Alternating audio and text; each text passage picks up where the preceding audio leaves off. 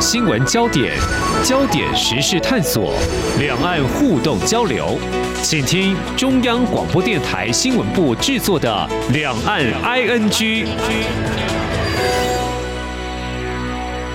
听众朋友你好，我是黄丽杰，欢迎收听两岸局节目。那么这两天呢，我关心两岸的新闻焦点，也特别看了这个大学毕业典礼的相关的连结，因为现在是毕业季了哦。我留意到，其实，在台湾学校通常会邀请名人呃去演讲，也会勉励社会新鲜人哦。其中我看到台大请了最近在产业界话题讨论度可以说相当高的，就是台积电的重量级客户之一辉达啊，他的创办人之。新长黄仁勋演讲当中，他说：“我们正处在一个重大技术时代的开始，AI 人工智慧已经从根本上重塑电脑，这将是电脑产业的一次重生，呃，也是台湾企业的一个黄金机遇哦。另外一方面，他也勉励台大的学生哦，要找到自己道路的重要性，呃，要为了自己的理想大力奔跑。那么演讲当中，他也提到过去他有些挫败，但是勇于认错的一个过程哦。那么从这些谈话当中，我。挑了呃一些重点哦，也要来谈。接下来今天要来谈的两个焦点，一个是我们的台商啊，它的供应链啊，在中国大陆一些地方，他们现在的情况是怎么样呢？另外一个就是青年的就业问题。好，除了这两个焦点之外，今天也要来关注台商又怎么样来看今年台北上海双城论坛，应该是有谱了哦。好，我们接下来就连线中央社驻上海记者吴波伟，请他带来第一手的采访观察，非常欢迎博伟，你好，玉姐好，各位听众朋友大家好，我是博伟。好，我们先来谈就是台商在中国大陆的经营。我先把我在这边所看到的数据了哦。台湾经济的智库有个台湾经济研究院台经院的资料显示，二零一八到二零二二年，我们台商前往中国投资的台商汇出金额，呃，像二零一八年的时候有。一千五百多亿啊，那二零一九年就八百多亿，二零二零年是六百七十多亿，二零二一年是八百八十多亿，二零二二年是三百四十多亿，这些都是台币哦。观察这个时间有关的相关因素，我自己觉得是跟美中贸易战跟这个疫情是或多或少有一些影响。不过最近也看到一些媒体或外传有这样的报道，就是位在江苏昆山的台商，慢慢的要撤离当地，比例达到可能有三分之一，有这样的现象吗？中国官方，我想对这样子的一个报道呢，或者说外传。我们媒体应该会关注他们的说法是什么呢？中国官方，呃，对，针对这件事情，其实大概前一两个礼拜的时候，中国大陆国安这边有稍微提到说，哎，其实这件事情它并不是，呃，就是所谓的三分之一的台商撤出昆山这件事情，他们是否认是有这样一个传言。那有特别，他们也会引述一些呃资料说，哎，其实今年呃在昆山投资的台商，不管说数量或者说资金金额，其实都有列出来，那么说其实这个是一个不断在成长的一个过程哦，所以。呃，中国大陆国台办这边，他们一开始对于这件事情的那个呃说法，他们是处于一个比较否认的一个态度哦。就我自己跟昆山这边的台商，嗯，聊的过程，他们有提到是说，其实这跟刚刚丽姐诶讲到的这个状况是有点像，就是说从大概一八年、一九年那个时候开始，随着美中贸易战之后呢，其实它一定程度的影响到在中国大陆投资的，其实不只是台商啦，就是说，呃，在中国大陆这边的一些。企业投资这些企业的时候，呃，你们他们整个呃企业上面的布局啊，供应链上面的布局，产业链上面的布局，其实都一定会受到一定程度的影响。因为最重要就是美国对于终端市场，对美国对于你的生产市场的管制，其实相对更加严格。而且，其实我们看到这几年来说，它的呃整个所有围堵的这个部分，其实越来越扩大。那特别说，像这几年在所谓科技业这一块的围堵，其实是。相对是更加的强烈，所以其实很多的台商也有反映说，哎，他们其实这几年可能是必须去做一些风险控管跟这些所谓的生产的重新分配跟重新调整，所以可能会有一些人他们去，哎，比如说把一些生产线先收掉啊，或者说把一些生产线哎转移到东南亚或者说其他地方，像几年前其实大家蛮热门在讨论就是说，哎。台湾这些台商，他们可能会把部分产线搬到所谓越南去，做一些就是风险分配的一个状况。所以，其实台商有在讲到说，哎，这确实是一个呃，可能是有在调整的一个过程中。但是呢，对于所谓的呃大规模的撤出，就是说，哎，我完全不要在中国生产这个状况。那特别昆山台商他们这边有否认是有这样子一个状况，他们认为说，其实这可能更加是所谓的供应链的产业链的一些分配一个重新配置的一个状况。嗯，就是说，像在台湾相关单位也会说台商回流嘛，或者说到东南亚，就像刚才博文你所提到的，还有台商的观察，就是说分散风险嘛，哈，那就是供应链的部分的话，的确可能会有一些调整。所以，呃，你说撤离嘛，或许呢不尽然完全不对，也不尽然完全对，就是说它可能就是有一些。哪里要生产？在中国大陆是有哪些投资？至于在东南亚或回到台湾又有哪些投资？可能是做这样子的配置。所以台商在昆山观察，他认为应该不尽然是这个样子，是可能会考虑到这个供应链的部分做一些调整嘛，哈。所以嗯，这个部分的话，我想数据会说话。中国大陆官方的数据，如果说国台办所举出来的数据，应该就是不认同所谓三分之一撤离在昆山。当地，因为昆山过去，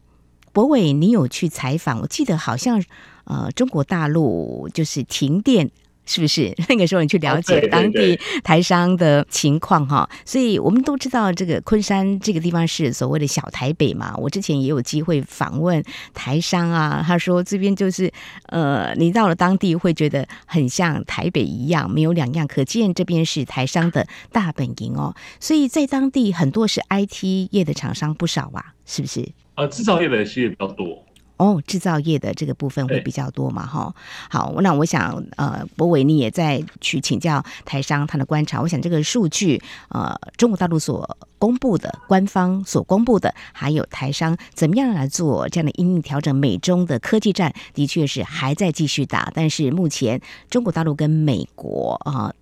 相关的部门在做进一步的商谈，我想后续还是值得我们进一步的观察。这是在节目的前半阶段啊，一刚开始我们先谈到有关台商是不是有像一些媒体报道或观察的，可能有三分之一已经撤离昆山当地了哈。这我想还要在官方更精确的数据来对照我们在台湾所掌握的一些讯息啊。好，接下来我们要来谈就业。刚谈的是创业，一般来说，呃，在整体平均就业率之外，这几年。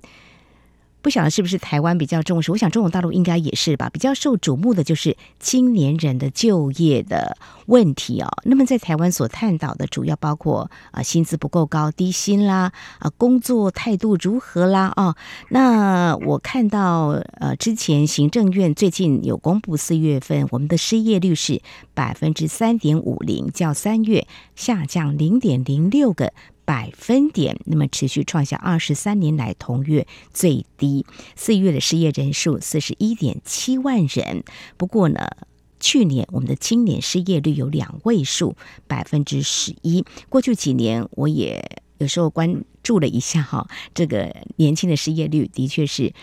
比整体失业率还要高，大家就在谈是不是薪资太低了哈？还有这个青年的稳定度不够。不过大环境呢，可能也是要来探讨一下。至于中国大陆的青年失业率，好像也又攀升了哦。之前在节目当中也有触及到，那么最新的数据，官方公布的就业的情况到底是怎么样呢？博伟。呃，对，针对这个所谓的青年失业率的这个部分啊，根据中国总统统计局他们官方最近公布，他们今年四月的呃青年失业率，特别是针对十六岁到二十四岁的城镇青年的失业率哦，其实到达了二十点四，那其实创下了历史新高。最近这一阵子，其实蛮多人在讨论说，哎。中国最近的这些失业率，最近这些青年的这些工作状况到底发生了一些什么样的事情？以及说，呃，我们去年知道说，去年其实他们所谓的呃大学毕业生，就是嗯高校毕业生创下历史新高嘛。那所以其实这件事情从去年开始，大家就有在讨论说，哎，这些所谓高校毕业生他们毕业之后求职的一个状况，那刚好又遇到了所谓的疫情的一个情形。虽然说现在呃疫情的管制几乎完全解除，但是其实这个余波仍在啊，所以。其实从去年下半年开始，这个问题就一直都，呃，算是中国大陆现在蛮重要、蛮关注的疫情。那特别是我们现在已经要到六月了，等于是又有新的一批毕业生要投入了这些求职的市场。所以，其实再回头去看的时候，就会发现说，哎，去年还是有蛮多毕业生到现在还找不到工作。那现在又有一批新的这样，所以毕业生要投入这个职场就业的时候，其实会让大家会蛮担心、蛮担忧的是说，哎，这整个呃在僧多粥少的情况之下，在疫后复苏这样的情形之下，而、呃、这个竞争更加激烈的时候，其实这个失业率搞不好会在受到一些波动、受到一些影响。所以其实最近也看到中国大陆政府他们拿出了蛮多，不管说是嗯、呃、来自官方或者说来自地方政府一些政策宣示哦，说哎想要那个用一些政策的方式，或者说鼓励一些。企业去任用这些所谓的大学毕业生，嗯、那借此来将失业率把它压低了，嗯、然后下降。所以，我们其实可以看到说，呃，最近其实这个问题，像刚刚丽姐讲的，其实台湾青年失业率其实到破了双位数嘛。那中国大陆现在其实也是双位数，但是他们可能比台湾更高一些。那这个问题其实一直都是存在的，那是影响很大，而且大家会觉得说，其实这个可能还是会影响的一段时间，因为特别是我们看到四月的时候都已经这个样子，那可能五月或六月的时候，其实这个数字、嗯。搞不好还会在攀升，或者说还会在一些呃浮动。那接下来也可能会看到说，哎，中国大陆政府是不是还会在一些更积极的一些措施去应对所谓这个青年失业这样的问题？因为我相信这个问题其实对于很多人来说啊，就是世界各国他们面对到这个问题的时候，其实这都是相对更加棘手的，因为可能就业市场的容纳量就是这么多，但是我们面对到这些很需要工作的人、需要求职的这些人，特别是说我们。所以这些十六、二十四岁，呃，中国大陆政府他们属于这个青年的这一块，呃，求职者，他们其实是所谓的最需要可能当下最需要工作这一群人哦。嗯、所以其实要怎么样去应对这个问题，我觉得说可能接下来几个月还必须要去观察，因为这个浮动或者这个呃问题，其实应该还会持续一段时间。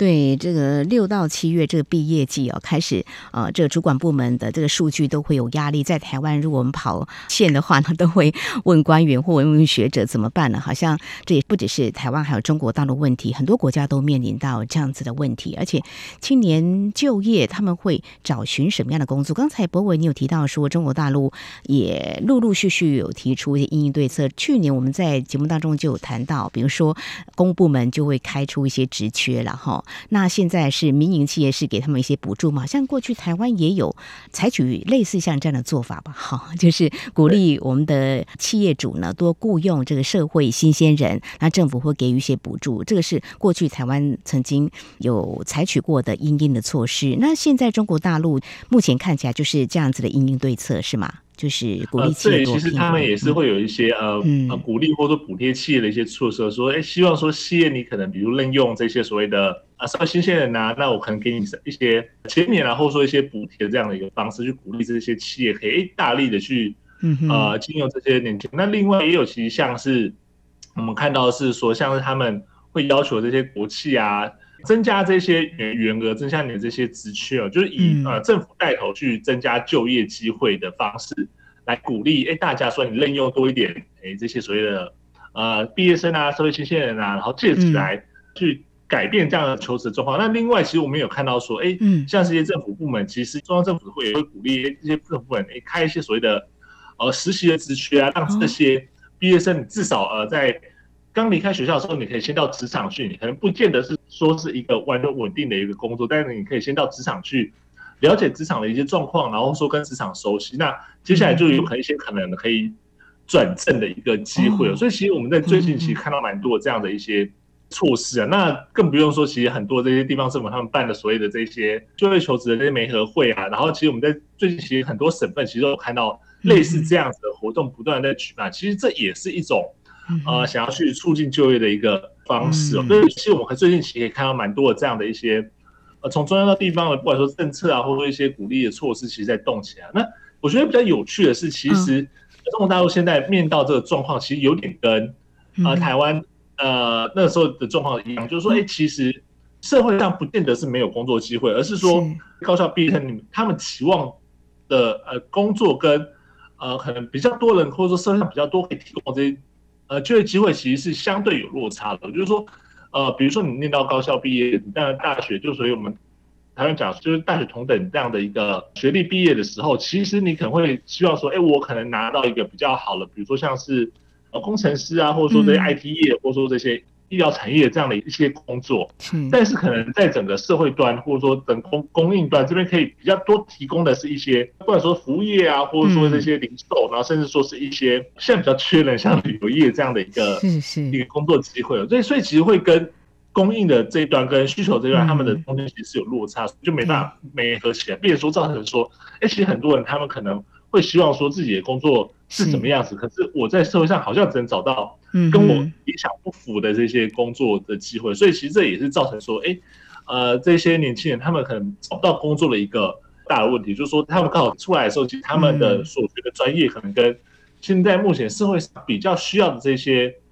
呃工作或者说这些。专业人才其实相对有落差，所以也是造成、嗯、呃。他们找不到工作的这个情况。对，你提到就是常常专家在说的学用落差哈，都会想说我们相关的这个部门，嗯，相关的政策在推动的时候是不是有横向联系？不过现在整个国际大环境的变动很大，真的好像也蛮难预测的哈。刚刚提到这个，我看到你也特别整理的这样子的一个数据，就是《纽约时报》中文网的报道，有投出上百封简历却换不到一个满意的职务啊，这其实中间有蛮多问题。过去在在台湾，我们跑产业线的，或是跑人力银行，都会有这样数据出来说，他投了几封履历，好几十封都等不到一封回函，然后这个的确是让人很心急。但是不要气馁哈。所以刚才在节目当中，我已经跟听众朋友说了，呃，台大的这个毕业典礼呢，那么特别邀请了辉达的创办人执行长黄仁勋，勉励大家呢，要找到自己道路重要性，要为自己的理想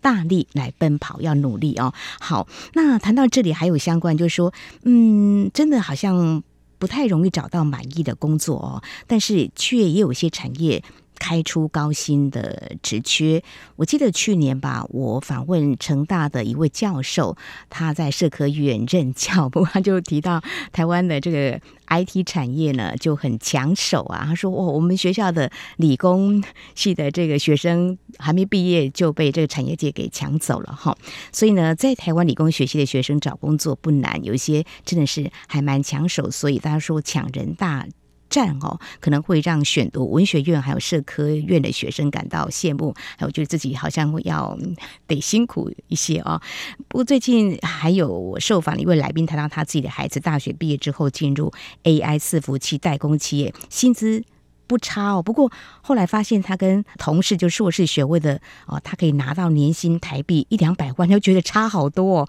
所以又赶快回学校念研究所哈。好，波伟也关注到中国大陆呢，嗯，也可以看出有这个啊、薪资呢待遇比较好的这个专业，是不是也跟台湾一样，就是大概跟 IT 产业密切相关的，比较容易找到工作，薪资待遇也好呢？波伟。呃，对，其实我们看到最近的一些统计数据，其实也是显示了这样子一个状况，嗯、就是说，哎，所谓的 IT 产业的背景的这些毕业生，其实，在社会上你比较容易找到工作，因为你很专业性的这部分，那加上说，其实中国大陆现在这一块其实蓬勃发展了，所以其实要找到工作的机会其实相对比较高。那你一旦找到这个工作进入了之后，其实你也包括你的起薪跟你的呃加薪的幅度，其实都会相对比你的可能同事啊，或者说，哎。就是进入别的产业的同学们，或者是说跟同届的人来说，其实你的这整个加薪的幅度，或者说这些资薪资的幅那成长幅度，其实相对更快。所以其实这就跟刚刚丽姐讲到一样，就是到现在为止，其实呃整个 IT 产业，不管说在台湾或在中国大陆，其实它是一个就算是我们至少如果就整个薪资水准上面来看的话，它还是一个显学。就是说呃其实这方面的你学了这个专业，然后这个专业毕业之后，其实你找到工作的话，其实你的薪资水准，你可以真的会比起你的同年龄的人来说，你可以获得更好的一些，嗯啊收入，所以其实就会变成说，你好像出来的时候，你站的那个位置会相对比较高一点，就可能比起哎其他念可能比如说文科的啊，或者说念一些比较非这边的这种正在发展这样的专业的这些同学来说，其实这个机会是相对更高。所以其实我们也都看到就是说，呃，现在这个状况在中国大陆的呃整个至少我们看到这些数字反映出来，这是一个呃现在进。那么我想呢，未来这个青年的就业，中国大陆可能还会有相关的政策会提出来哦。那台湾也有台湾的问题，不尽相同。但是呢，青年就业我们还是要多鼓励哈。好，这是在我们的节目的前半阶段，非常谢谢中央社驻上海记者吴柏伟，先跟我们谈到台商在当地的创业投资的经营，在美中贸易战还有疫情这样的个冲击之下，目前有怎么样的？风险的分散的调整呢？好，那至于在青年就业方面，是我们所关心的。稍后节目后半阶段，我们再来谈台北、上海双城论坛应该是有谱了，有哪些进展呢？我们稍后再请博伟来告诉我们。今天的新闻就是明天的历史，探索两岸间的焦点时事，尽在《两岸 ING》节目。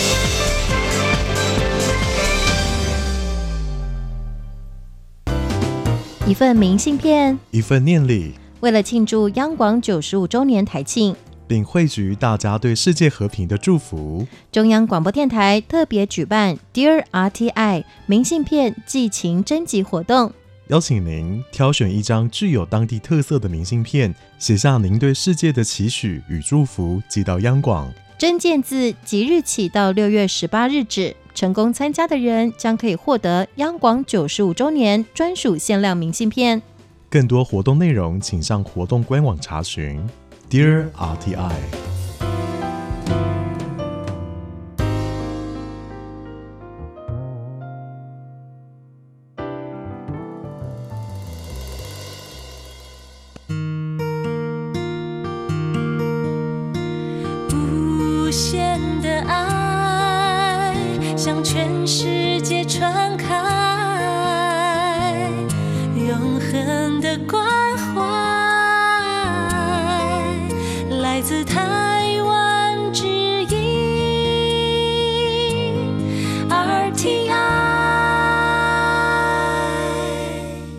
这里是中央广播电台听众朋友继续收听的节目《两岸 ING》，我们节目持续连线人在上海的中央社驻上海记者吴波伟。接下来我们要来关心两岸的互动交流，我们。要谈的是台北上海双城论坛，这个是在二零一零年，那么由上海跟台北当时他们就啊协商完，那么有这样的共识，由上海跟台北轮流主办，会从文化、体育到教育、民生等等各种面向推广双城各层级的交流互访。那么其实，即便在过去三年的疫情期间，年年。不中断哦。那么，在中央官方互动机制这几年几乎停摆的情况之下，真的是难能可贵哈。呃，政治基础是外界也会关注的焦点了。那今年应该。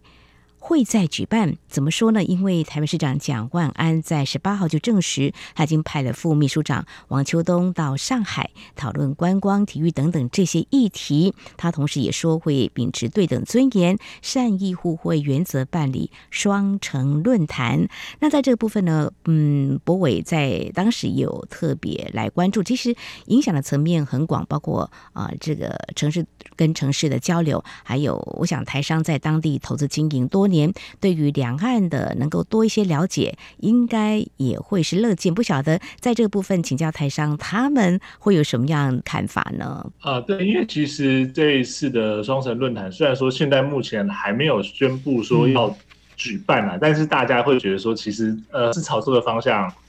呃前进的。那因为其实我们知道说，过去三年间因为疫情的关系，所以呃柯文哲市长任内的时候的哎双这几个。世界双城论坛其实都是以所谓线上的方式去举行哦。嗯、那你线上方式举行，其实你就会呃，可能很多的这些呃实体交流就会变得比较少，可能它变得就是，哎，你今天来开会，然后哎两边的会场，然后就可能签署个 MOU，嗯，然后哎发表一下啊、呃，所以简报谈话之后，可能这件事情就结束了。所以其实这呃过去三年我们看到，特别说我自己在上海这边采访的过程中，嗯、其实会觉得说它的。形式或它的流程会比过去简短很多，但简化非常非常的多，哦、其实就可能一个早上就可以是。结束了。对，所以其实这一次疫情之后的这一次的双论坛，其实大家会比较关注的是说，嗯，如果举办的话，第一个是说，因为双边的负责这些啊政府官员其实都已经换人了，就不管说是台北市政府或者说上海啊市政府，哎，高阶官员其实都已经有一些变动了，嗯，所以其实第一个大家会觉得说，哎，那是不是借这个机会让呃，双边去哎做一些认识跟一些互动，所以这就是呃外界关注的一个焦点。那第二个焦点就是说，这一次应该是如果要举办的话，它这一次就是一定会恢复到所谓实体的这样的一个举行的一个状况。那实体一定会跟线上的这些举行的方式或者互动方式是有蛮大的差异、蛮大的不同啊。所以也有蛮多关注说，哎，你这一次如果是变线下实体举行的话，那除了这些呃会议之外，会有一些什么样的互动啊，或者说一些什么样子的呃参访活动，或者一些市政交流的这个部分，其实这也是另外一个蛮受人关注的。那第三点就是所谓的，哎、欸，这一次如果真的是恢复线下举行，那因为今年的举办方是上海嘛，所以就是说台北这边要呃所谓的呃组织一个代表团到上海来参加，那到底会有谁来领团来上海参加？这其实蛮多人关注，特别是说呃都会觉得说，哎、欸，好不容易现在台北市执政者又换回国民党的时候，那会不会蒋万安自己带团出席呃所谓上海团上海台北双城论坛这样一个？会议，那以及说他如果真的带团出席的话，会有一些什么样的互动？其实这几点都是啊，现在外界蛮关注的。哎，接下来台北双城论坛到底会不会举办，以及说举办之后的一些看点会是什么？对，没有错。就像博文所提出这几项观察，的确哦。那么疫情期间是用这个线上的。那在今年的话呢，特别的就是我们台北方面会前往上海。那特别是台湾在台北方面，还有上海的相关的一些官方的人员都已经换了新的脸孔哈。那么这是一第一次啊，大家互相认识的开始是可以关注。我还记得。八年前的时候，台北市长那个时候是柯文哲柯 P，他到了上海，我觉得媒体捕捉很多面向，其中有一个就是捕捉到他穿着球鞋去，那就觉得他蛮有个人的特色。当然这是一个侧写，那重点是在于说双方谈了什么。最近其实台湾学者跟我聊到，就是他前往上海去跟智库交流，哇，才知道说所谓的双城论坛其实远比他想象当中的这种。不管是地方的交流也好，真的是有些经验，大家是可以互相学习跟参考的。比如说啊，市民的热线等等。我想，中国大陆在今年啊，我们如果政治面来看，他们启动所谓的大交流，这个双城论坛应该还是会举办。过去八年，柯文哲他提两岸一家亲嘛，啊，多互相了解，五个互相嘛，都可以启动。那二零一零年，当时是台北市长郝龙斌跟中国大陆官方所谈定。的那今年应该是会来举办哈，时间点好像大家多所揣测，你这边掌握七月份是吗？有可能？呃，对，听说可能是在七月左右，嗯、因为哦、呃，可能还是要顾虑到台北市目前议会这边还是有一些工作，可能要等到所谓议会的呃议程全部结束之后，才会有比较多的余裕派团参加双城论坛。那其实过去也差不多都在七八月了，因为在可能受到疫情的时候，曾经有延过到。十一二月那个时候吧，但其实一般来说，应该就是都会在办在七八月左右。那现在看起来，听到的消息是说，如果真的要办的话，可能七月会是一个还蛮不错的。时间点了。嗯哼，好，我们也会持续的关注相关的焦点。我想在台北市政府方面，如果有进一步的消息，也会召开记者会对外宣布。我们也会在节目当中来跟听众朋友一起来关心哦。好，今天我们针对台商在中国大陆投资经营现况，特别是针对在昆山，那么情况呃，是不是有如一些媒体所观察报道的，就是有三分之一撤离呢？还有中国大陆青年失业率创下新高，有两成左右。我想这对官方来来说呢，是一个很大的压力，怎么样来应应呢？还有今年可能七月呢登场的台北上海城市论坛，那么是不是会有一些比较新的一些焦点，也会在节目当中跟听众朋友持续来关心。而今天这三大焦点，我们非常谢谢中央社驻上海记者吴博伟带来第一手的采访观察，非常谢谢博伟，谢谢，谢谢丽姐，谢谢各位听众朋友。